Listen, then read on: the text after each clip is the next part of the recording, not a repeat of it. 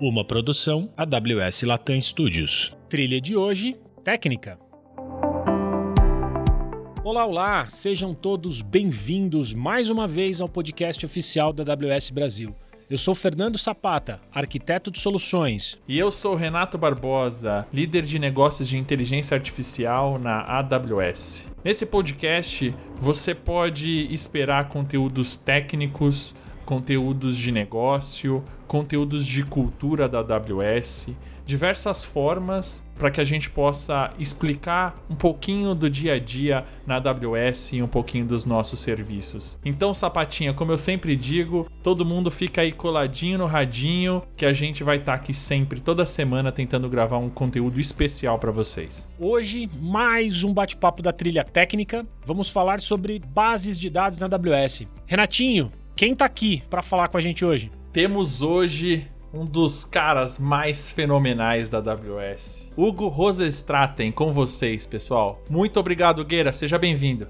Valeu, Renato. Valeu, Sapata. Prazer estar com vocês aqui, pessoal. Show de bola, Lugão. Pra gente começar aqui o nosso bate-papo, cara, fala um pouquinho aqui pra galera. O que, que você faz hoje na AWS e fala um pouquinho do seu dia a dia, mano. Legal. Eu sou arquiteto de soluções, especialista em dados, né? Então eu tenho trabalhado com bancos de dados e analytics. Meu dia a dia é muito relacionado a demandas de clientes que precisam armazenar ou fazer uma migração de base de dados para AWS ou fazer análise em cima de dados que eles já possuam, seja no on-premise, seja já em bases que estão rodando na AWS e ajudar a escolher a melhor ferramenta, a melhor estratégia, a melhor forma de migrar, qual que é o, o, o banco de dados ideal para cada situação que eles, que eles trazem. Esse é o meu dia a dia. Muito bom, Gueira, muito bom. Hugo, deixa eu te perguntar, cara, quais seriam as principais ofertas e tipos de base de dados que a AWS tem hoje ofertando para os clientes? Legal, Renato. A gente tem modelos de, de base de dados, a gente tem base de dados relacionais, a gente tem base de dados chave-valor,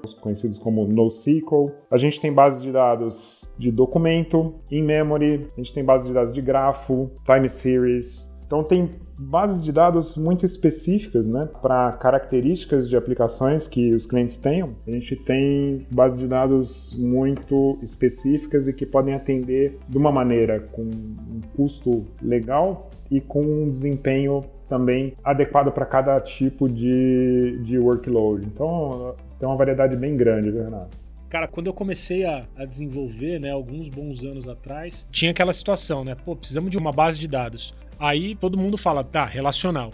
Aí você falava, não, mas não é bem um dado relacional. Eu queria, sei lá, salvar um XML. Aí o cara fala, não, claro, relacional. Aí depois a gente olhava e falava assim, eu preciso gravar alguma imagem, né, em algum lugar. Cara, Blob tá aí para isso. Coloca no relacional. Há algum tempo atrás, né, tudo que a gente pensava em termos de armazenamento acabava caindo, né, numa base de dados relacional.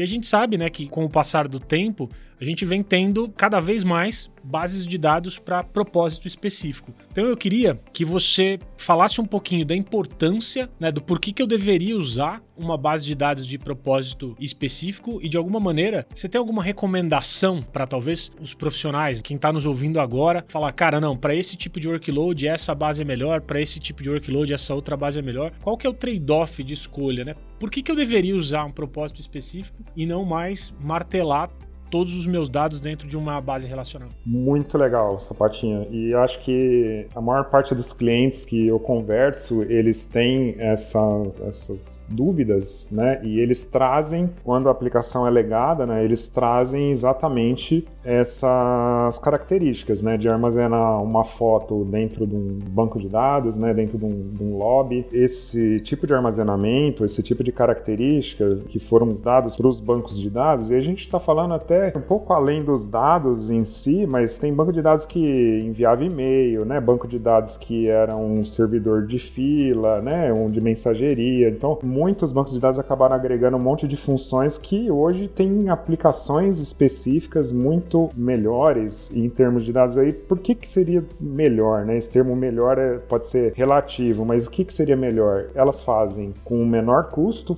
e com um desempenho melhor alguma feature que o banco de dados relacional está se propondo a resolver. Por exemplo, né, o que você falou de armazenar blob. Se a gente armazenar blob num banco de dados relacional e não armazenar, por exemplo, num storage de objeto, como tem a AWS, né, o S3, você vai gastar pelo menos 10 vezes mais em storage e você vai gastar uma montanha de CPU quando você quiser ficar recuperando essas imagens. Ela vai trafegar pela memória do banco de dados, ela vai consumir recursos do seu relacional, enquanto que em storage apropriado para colocar objetos, você tem os gets né, e puts desse, desse objeto otimizados para, primeiro, tamanhos de objetos muito grandes. Então, você tem multipart upload, quando você quer fazer o upload de, de algo muito grande. Para fazer o retrieval dentro do ferramental da AWS, você tem um, um throughput de rede também adequado. Você não consome CPU porque você está pagando já um, uma API, né? então você consome a API e ela que se vire para te entregar o dado de volta, e isso é dado com uma performance muito grande, que são né, centenas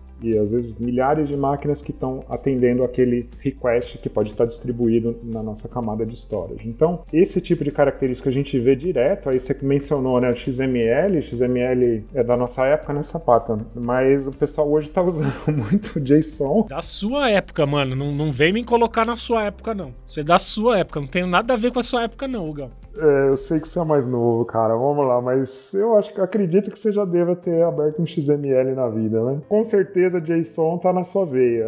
Você, como um desenvolvedor, eventualmente quando você está manipulando né, informações e vai armazenar isso, informação de um, de um objeto, informação de uma transação, é muito natural hoje nas linguagens você usar o formato de JSON. E esse formato, para você armazenar dentro de um banco de dados, como você falou, poderia colocar ele dentro de uma coluna, poderia colocar um varchar gigante lá e colocar esse cara, mas eu tenho bases de dados que já entendem esse formato, que eu consigo imputar esse formato e interagir com esse formato de uma maneira nativa, né? Então eu tenho banco de dados de documento e eu tenho alguns bancos de dados chave-valor, como o Dynamo, que eu também consigo interagir com ele através de um documento JSON. E, e, esse documento ele pode ser indexado tanto numa base de dados apropriada para documentos como o DocumentDB, né, que é compatível com o MongoDB, ou o próprio Dynamo, eu indexo também eles com chaves que sejam interessantes para eu fazer minhas consultas depois. Né? Qual é a vantagem de eu trabalhar nesse modelo e não colocar esse cara no relacional? Primeiro que pela indexação que ele tem e a distribuição entre nós que esse cara tem, né, ele escala escala de uma maneira diferente do relacional, ele escala de uma maneira horizontal e distribui o dado, e quando você precisa, ele usa um recurso computacional distribuído para te dar esse dado, ele tem uma chave indexada que eu não preciso ir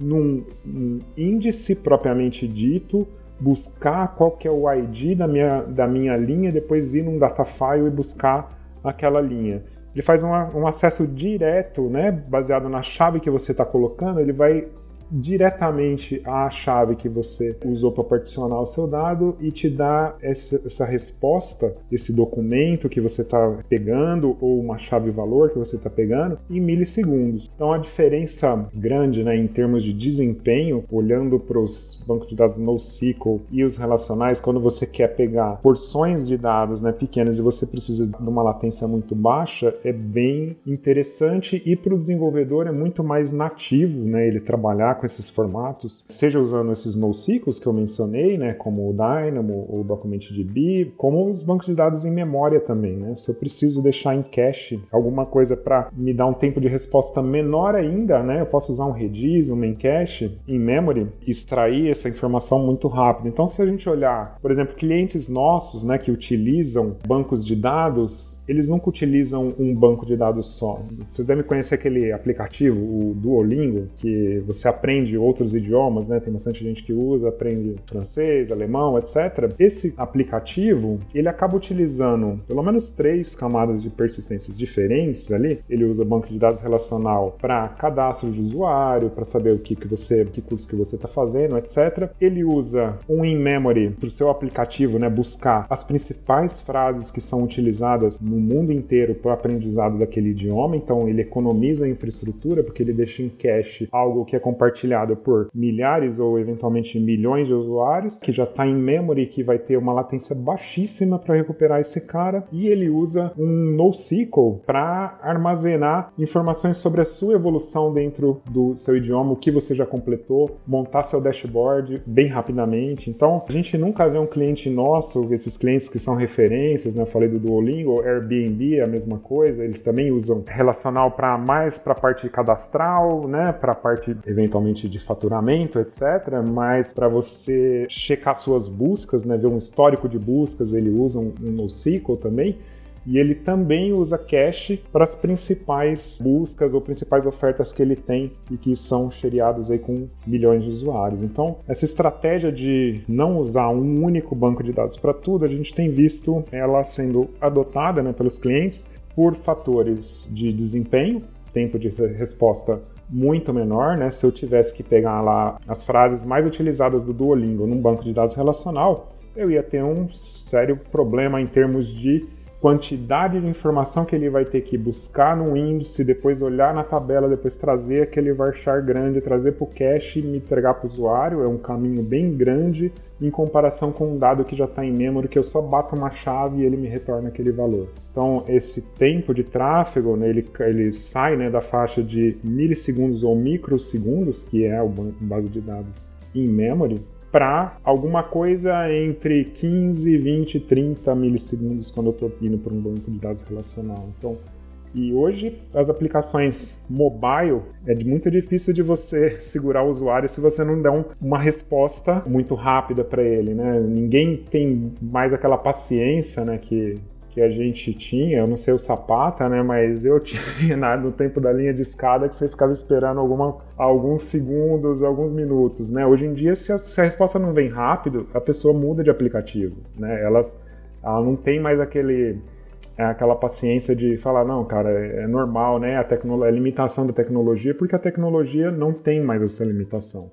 Se você está escolhendo a tecnologia errada e está dando um tempo de resposta maior, talvez você deveria repensar para usar algumas, é, algumas ferramentas que estão aí à disposição e, e, o principal, né? A maior parte dessas ferramentas são serviços gerenciados, né? Eu não, não preciso. Qual era o nosso penalty com relação à tecnologia quando eu tinha que usar, por exemplo, eu vou começar a usar um banco de dados de grafo eu tinha que aprender a instalar o software, a manter o software, eu tinha que aprender muito sobre a infraestrutura daquele software, como criar um cluster para aquele software. Isso vale para um, um, banco de dados de documentos, isso vale para um banco de dados NoSQL geral, né? Tipo um HBase, eu tenho que manter esse cara. E eu tinha que aprender muito sobre o software e ter alguém que, que respondesse por aquele software, né? Se der problema. E qual que é o CLA? Tem backup? Não tem backup? Onde, onde meu dado vai estar? Ele vai estar replicado? Como que eu crio essa replicação? E aí os serviços gerenciados de banco de dados da AWS, eles têm um conceito de ter já replicação nativa, né? Você habilita ou desabilita alguns já vem com a replicação implícita, você nem consegue desabilitar, né? Se você pega um Aurora, um banco de dados relacional Aurora ou um Netune, eles já têm a camada de storage replicada pelo menos seis vezes. Então você não consegue nem, nem desabilitar porque isso já nativo já está embutido no serviço básico. Então tem algumas características que a gente ficava lutando, criando cluster, fazendo um setup de rede específico para aquelas máquinas, todo um, um setup muito especial para tolerar esse cluster que precisava trabalhar com aquela tecnologia. Hoje o dev que quer usar uma tecnologia dessa, ela está à disposição, ele consegue fazer um setup, em poucos minutos ele tem um setup no endpoint e ele começa a usar, a testar. E aí entra dentro do conceito também aplicado à base de dados que é do fail fast. Eu vou eventualmente testar uma estratégia de armazenamento para uma determinada aplicação e eu consigo fazer testes rápidos, fazer testes inclusive massivos, né? Se eu quiser colocar esse ambiente à prova, usar um JMeter, alguma coisa do tipo, bater nesse ambiente e saber qual que é o, tempo de resposta versus a minha necessidade de negócio e ver se ele está atendendo. Então a gente consegue fazer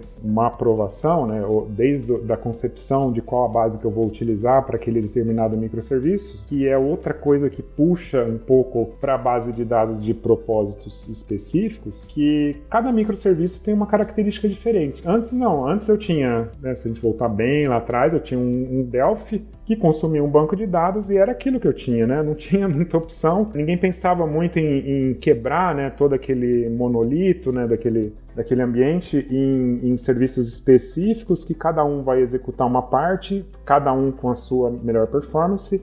Quando a gente passa para uma abordagem de microserviços, cada time, né, dentro da Amazon a gente tem um conceito de two pizzas team, né? São times pequenos, cada time decide qual que é a sua camada de persistência, que melhor vai atender aquele microserviço, desenha, testa, valida e depois fica dono daquilo, né? E responde como DevOps por aquela aplicação e a camada de persistência que está atendendo aquela aplicação. Os serviços gerenciados ajudam muito, tanto na adoção quanto nos testes né, desse serviço. É, na verdade eu percebo, Hugo, que não só o conceito de nuvem traz uma disrupção na ideia de desenvolvimento de aplicações, né? Quando a gente fala não só como você desenvolve, mas também escala, eu entendo que isso se expande para a camada de dados também, né?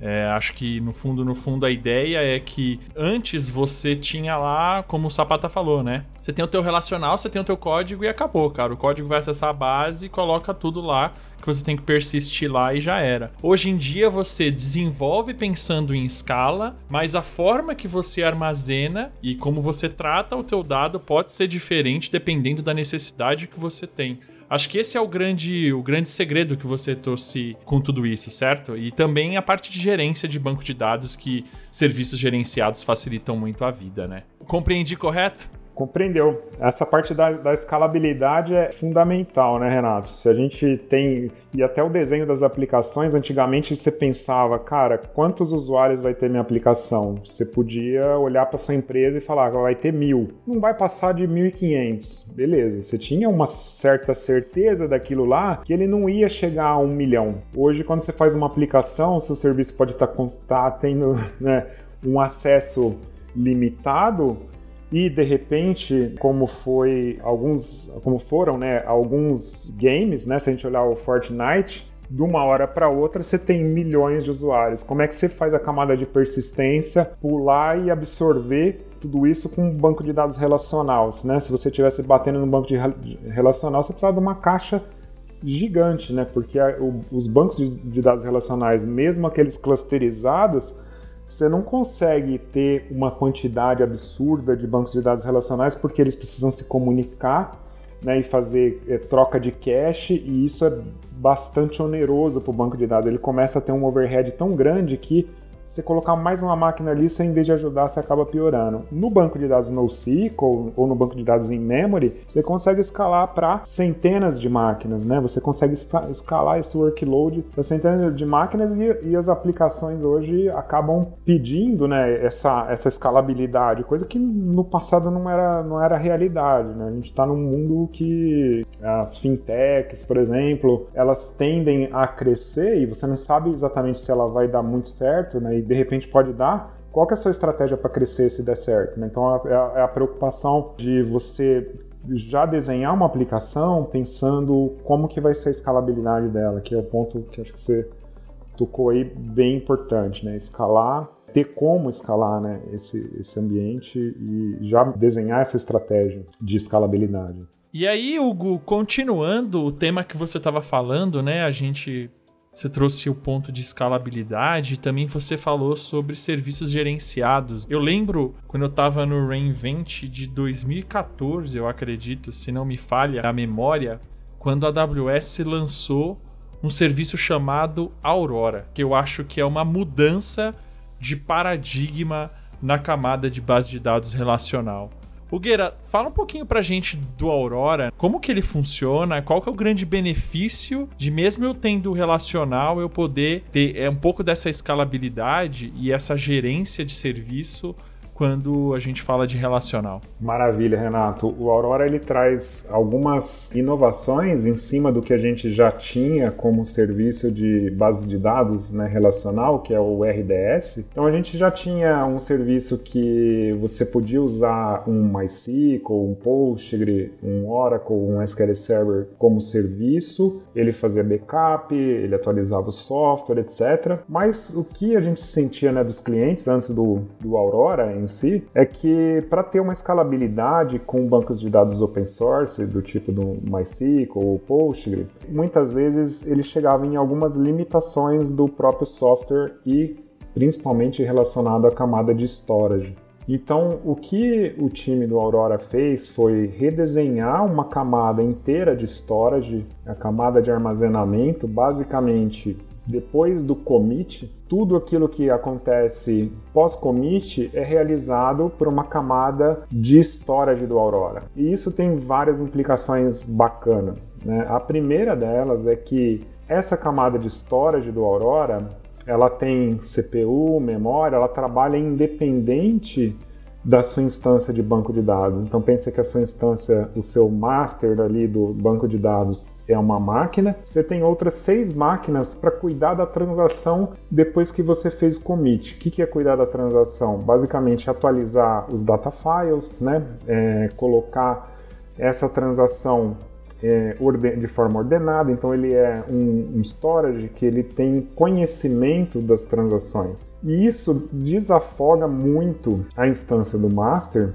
e tem uma consequência né, secundária que é muito legal, que é ele desafoga totalmente a instância de réplica para fazer o que ela se propõe a fazer, que é ser uma read réplica. Então, quando a gente trabalha com read réplica em cima de um banco de dados Aurora, é diferente de eu trabalhar em read réplica num banco de dados MySQL ou Postgre que não seja do Aurora. Por quê? No caso do Aurora, essa instância de read réplica ela está plugada a uma camada de storage que já está sendo replicada, que já existe, simplesmente pelo fato do Aurora estar ativo. Então eu tenho um cluster de Aurora, automaticamente eu já tenho a base de storage para as minhas instâncias de bridge réplica. Então, a minha instância de read réplica ela não precisa replicar todos os comandos que aconteceram no master para o storage local dela, porque ela está, na verdade, compartilhando um storage que a minha instância do master já escreveu. Então essa primeira característica do Aurora, né, que é o que eu comentei, depois do commit, quem se encarrega de fazer a atualização dos dados em si é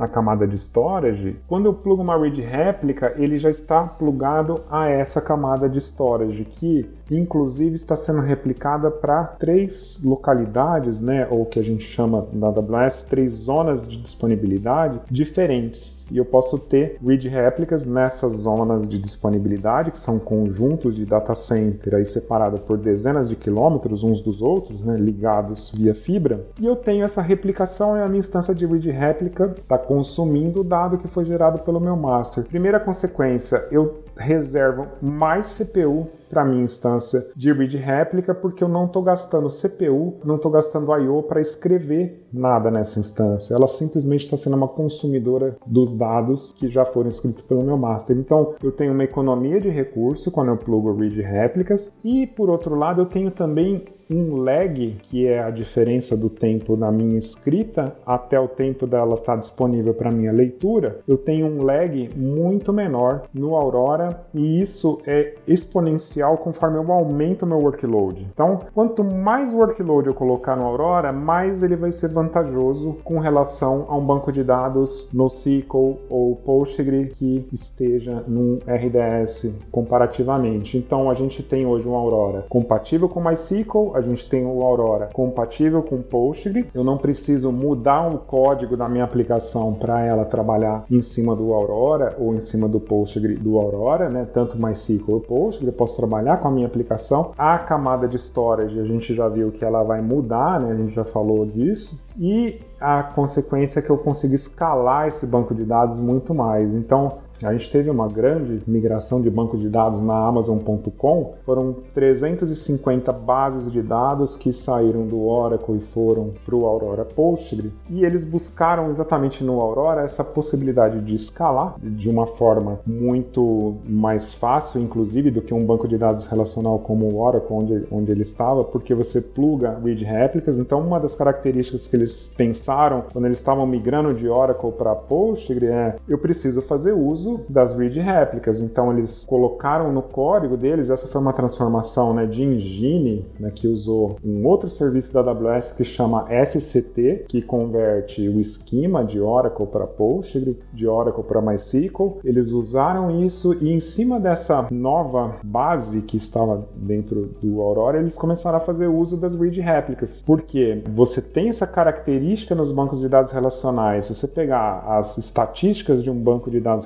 relacional, você vai ver que mais ou menos 10 a 15% desse banco está fazendo, né, do tempo desse banco, ele está fazendo escrita e 80 a 90% do tempo desse banco ele está fazendo leitura. Se a gente dividir isso em instâncias, você vai ter uma instância de master e outras 10 ali de read. A gente consegue chegar até 15 read réplicas no Aurora. Então isso tem uma característica, um fit muito bom para workloads que precisam de uma base relacional, né? Que são workloads que têm geralmente transações ACID, né? Que precisam de ter um controle de transação e faz os updates às vezes em, em várias tabelas, como era esse sistema de inventário da Amazon.com. E aí você ganha na escalabilidade. Então a Aurora é um serviço de base de dados com motores open source, só que com escalabilidade e características que você só via em bases de dados que eram comerciais, né, que eram pagas, né, e você pagava bem caro por algumas features que o Aurora tem nativo, como a replicação de dados na camada de storage. Tem outras características, tipo clone. Eu quero gerar uma base para o meu ambiente de desenvolvimento a partir da minha última massa de produção, né, meu último status de produção. Eu posso gerar um clone, fazer testes, né, ou desenvolver alguma aplicação, então posso disponibilizar muito rápido uma infraestrutura idêntica à minha produção, seja para um ambiente de teste, para fazer um teste massivo, para uma nova feature que eu quero lançar e eu quero testar nessa nova base de dados. Então o Aurora ele traz algumas características bem importantes, sendo essa da camada né, de storage a fundamental, aí a, a mudança mais drástica e como consequência a escalabilidade dele é muito legal. Aí só comentando, Renato, muitos clientes vão pensar que sim, o Aurora ele sempre vai ser melhor e ter um melhor desempenho que o RDS, né,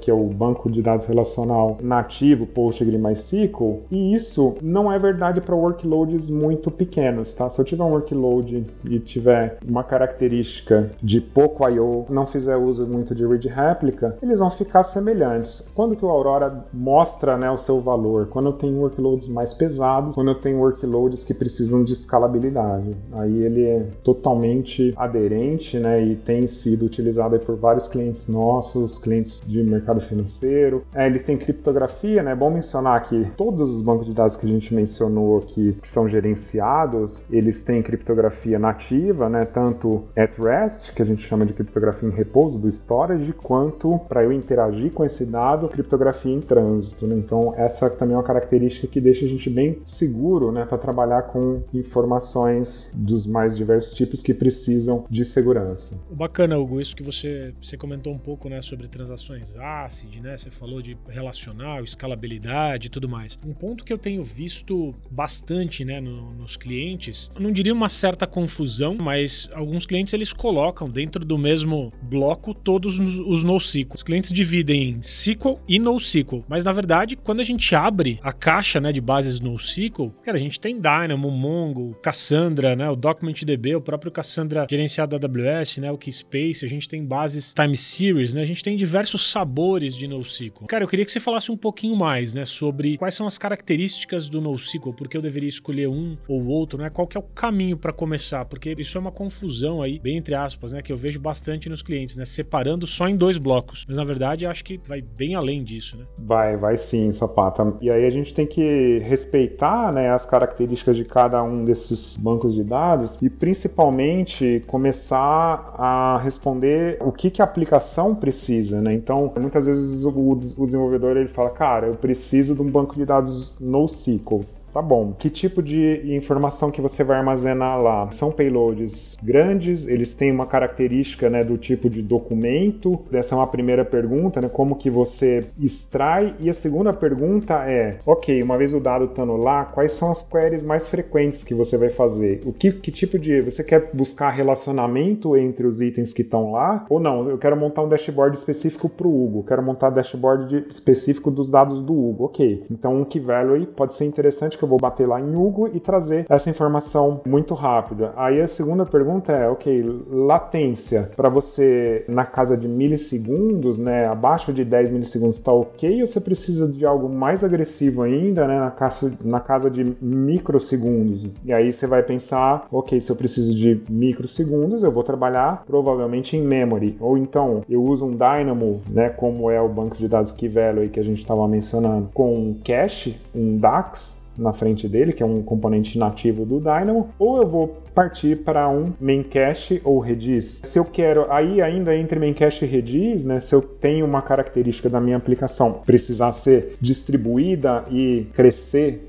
e trabalhar com réplica, eu provavelmente vou para o Redis ao invés do main cache. Tem algumas características ainda dentro de cada um dessas layers aí que podem me fazer escolher entre um banco e outro. Voltando para a base lá, se eu tenho uma característica de armazenar documentos, né, eu, eu armazeno, sei lá, consultas de, de pacientes, né? E, e, esse, esse cara é um documento porque ele tem um monte de informação do paciente e tal, tem um monte de, de características que eu armazeno dentro desse documento. Como que eu faço a query? Então, Voltando à pergunta, é, latência é importante? Se latência é importante, faz sentido um banco de dados de documento, né? E eu não armazenar esse dado, por exemplo, no storage de objeto. Se latência for muito pouco importante, eu poderia até pensar em jogar esse esse payload né, no, no storage de objeto. Se latência é importante e eu escolhi ir, por exemplo, para um document.db, outras características que eu vou buscar é eu preciso indexar esse documento por campos do tipo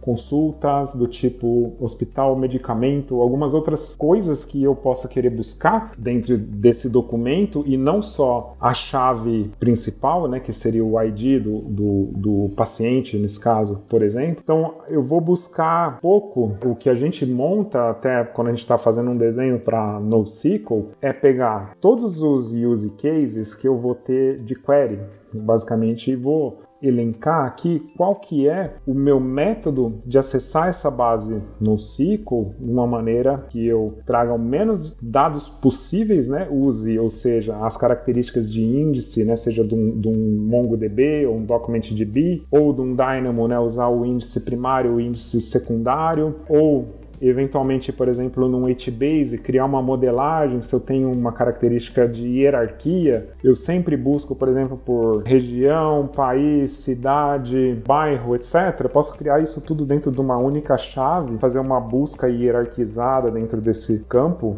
usando uma característica de begin with, né, de ou range. Eu vou pegar do range tal até o range tal e vou conseguir otimizar a minha busca para um banco de dados do tipo HBase do tipo do Cassandra. Então, cada um tem uma característica muito específica. Se a gente continuar ainda em cima de NoSQL, quando a gente estende esse conceito, algumas pessoas utilizam Elasticsearch hoje para buscas. Apesar dele não estar tá elencado hoje dentro da nossa stack de bancos de dados, ele acaba funcionando para muitos clientes como um catálogo muito rápido, ele indexa todos os documentos. Então, o Elasticsearch, muitas vezes, para alguns clientes nossos, eles funcionam como uma base base, que não necessariamente é a única base, né? Esse dado pode estar persistido em alguns outros locais, mas é uma base de acesso fácil que faz agregação, que concentra uma série de indicadores e eu posso buscar lá. Então, o Elasticsearch também acaba sendo um cara muito interessante, né? Se eu tenho texto e eu quero fazer buscas dentro desse texto, poderia usar o Elasticsearch para realizar essa, essa busca textual de uma maneira bem eficiente, né? Assim como eu posso ainda fazer dentro do DocumentDB ou MongoDB MongoDB, algumas buscas textuais interessantes também. Cada, cada base de dados, por isso que o use case né, que o cliente traz é muito importante. E para quem deseja conhecer mais, a AWS ela trabalha muito com blogs, né? Então a gente tem vários blogs de soluções, né, que você implementa, por exemplo, para fazer análise de clickstream usando uma base de dados ou análise de geoposicionamento usando uma base de dados. Então você vai encontrar, por exemplo, o Dynamo em algumas características com relação a isso, como geoposicionamento você vai encontrar no Postgre. Então é muito importante saber que além da documentação da AWS, que vai ter as descrições dos produtos, vai ter alguns casos de uso. A gente tem uma série de blogs, né? Se vocês procurarem AWS blogs, bancos de dados, vocês vão encontrar uma série de blogs já com alguns use cases interessantes para a indústria de vocês, para o caso de uso que vocês estão buscando. E eu gosto muito do blog porque ele ele te leva de uma ideia até a implementação na sua conta, você testa aquilo e você fica com um asset, né, com aquela ferramental ali que você aprende aprendeu para usar nos seus use cases reais. Então ela, ela chega muito próximo de uma do, daquilo que você vai ver na implementação, te ajuda bastante. Então eu encorajo muito a galera que está mexendo com NoSQL, olhar os nossos blogs com Dynamo, olhar os nossos blogs com Redis, Memcache, com DocumentDB, com Cassandra, né, com Keyspace e os bancos de dados de grafo também. A gente tem use cases bem legais para explorar e chegar numa implementação. Show de bola, Hugo. Deixa eu te perguntar uma coisa. E quem tem hoje, atualmente, as suas bases, as suas informações fora da AWS e quer levar isso para a AWS? Quais são as melhores práticas e serviços que a AWS tem para fazer essa migração de base de dados para a AWS? Excelente, Renato. Eu acho que a gente tem que abordar esse tema porque muitas vezes a pessoa, nesse ponto que ela para, né, e às vezes trava e fala, cara, não sei e não, não vai para frente, não avança, né? A gente tem primeiro que definir para onde ela vai. Então, dentro de tudo isso que a gente falou, né, de, de bancos de dados de propósitos específicos, ele decidindo a tecnologia que ele vá, a estratégia vai ser diferente. Então, por que, que a estratégia vai ser diferente? Se eu estou indo de uma base de dados, de um motor de banco de dados X e eu vou para o motor X, a minha tendência é usar a ferramenta nativa que esse banco tenha, a replicação que ele tenha, etc. Então, eu não vou ficar procurando outra ferramenta para fazer uma migração se a, o meu motor de banco de dados não funciona. Então, o jeito, se eu não vou mudar esse motor, né? Eu não estou mudando a funcionalidade, eu não estou mudando nada nesse motor, ok, eu vou com a ferramenta nativa. Se eu estou mudando de base de dados, aí eu tenho estratégias interessantes que são, primeiro, o SCT, né, que é o Schema Conversion Tool. Então eu consigo converter de bases de dados, por exemplo, comerciais, né, de um SQL Server para Postgre,